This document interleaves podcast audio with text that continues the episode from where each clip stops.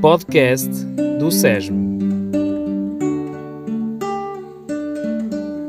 Ao ritmo da missão sereis minhas testemunhas até aos confins da terra e recebereis a força do Espírito Santo. Estas são as três expressões-chave da missão, segundo o livro dos Atos dos Apóstolos, que o Papa Francisco quer que resumam a vida missionária, sendo dela os três alicerces. Nem sempre o Papa publica com tanta antecedência a mensagem para o Dia Mundial das Missões, a celebrar apenas em outubro, mas este ano já está cá fora. É forte, é provocadora e profunda como sempre. Lembra que a Igreja é por natureza missionária e que a identidade da Igreja é evangelizar. Nada de novo. Recorda ainda que não há lugar para franco-atiradores, porque a missão tem de se realizar em comunhão profunda com a comunidade eclesial, pois Cristo mandou os primeiros discípulos dois a dois. A essência da missão está no testemunho. As palavras podem ajudar, mas nada pode substituir a vida.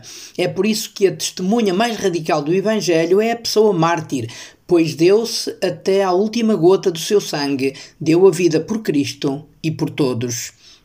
O Papa Francisco percebe bem que as palavras, por mais bonitas e eloquentes que sejam, não mudam nada.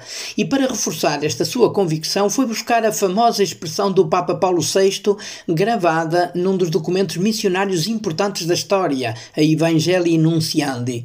As pessoas de hoje escutam melhor as testemunhas que os mestres, ou então, se escutam os mestres, é porque eles também são testemunhas. E está dado o mote. O anúncio verbal de Cristo só faz sentido e é eficaz quando acompanhado pelo exemplo de vida cristã. Proclamação e testemunho são os dois pulmões com que deve respirar cada comunidade para ser missionária. A missão tem outra dimensão fundamental, a universalidade.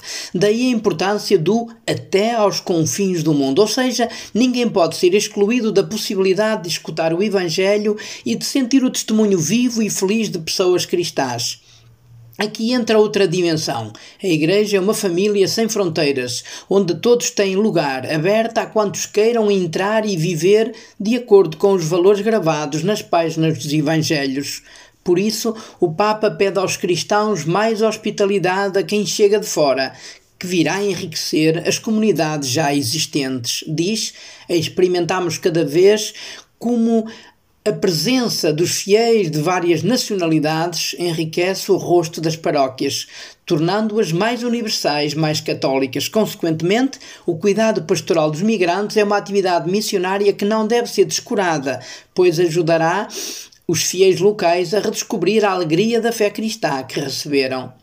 Uma missão sem fronteiras obriga a partir sempre, até porque, como recorda o Papa Francisco, existem áreas geográficas onde não chegaram os missionários testemunhas de Cristo com a boa nova do seu amor.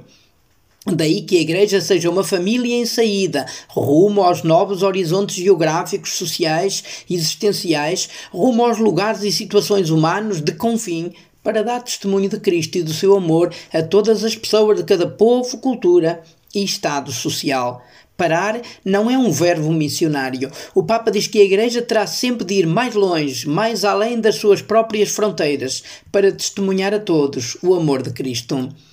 Aqui entra em jogo o protagonismo da missão, ou seja, o Espírito Santo que dá a palavra certa no momento justo e sob a devida forma. Ele fortalece, ilumina e guia. Os discípulos antes do Pentecostes eram fracos, medrosos e fechados. Com a chegada do Espírito, tudo mudou. A sabedoria e a coragem passaram a ser a imagem de marca destes discípulos. A missão também se reforça com a ação de certas instituições que nasceram inspiradas pelo Espírito. A propaganda FIDE, hoje Evangelização dos Povos, nasceu há 400 anos. A Associação para a Propagação da Missão foi criada há 200 anos. As obras missionárias pontifícias foram reconhecidas há 100 anos. Com tanto jubileu, o, o Papa diz que sonha com uma igreja toda missionária e uma nova estação da ação missionária das comunidades cristãs.